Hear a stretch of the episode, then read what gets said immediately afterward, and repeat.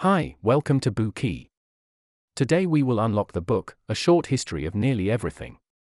If we were to compress Earth's 4.6 billion years of history into one single, ordinary day, the first primitive signs of life would emerge at about 4 o'clock in the morning.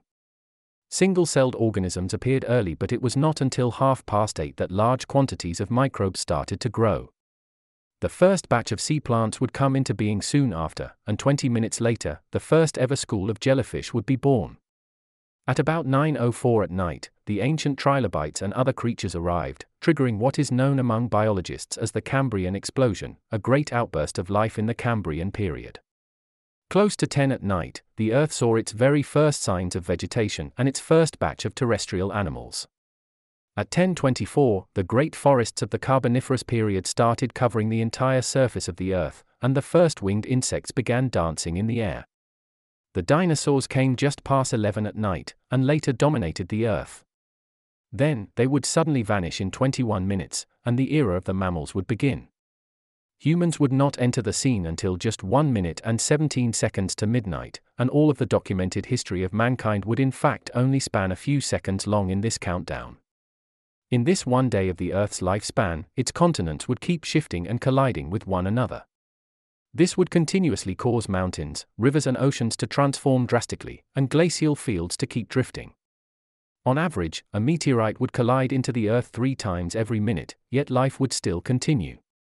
And relative to the scale of development of the entire universe itself, this compressed history of the Earth could just be an ordinary day. We are all living in a universe that we may not quite understand yet. In the process of attempting to solve the puzzle that lies at the heart of this universe, scientists have resigned themselves to the idea that our cosmos carries so many mysteries that it is impossible to fully explain it. Each time science successfully finds the key to one of the locked boxes, there would always be another one within that box. However, it is precisely these unsolved mysteries that propel the development of science and mankind. This is what the author Bill Bryson shines a light on in his book A Short History of Nearly Everything. He discusses the process of people unraveling the mysteries of the universe, the earth, and life itself. Now, let us process the key contents of this book through three separate parts.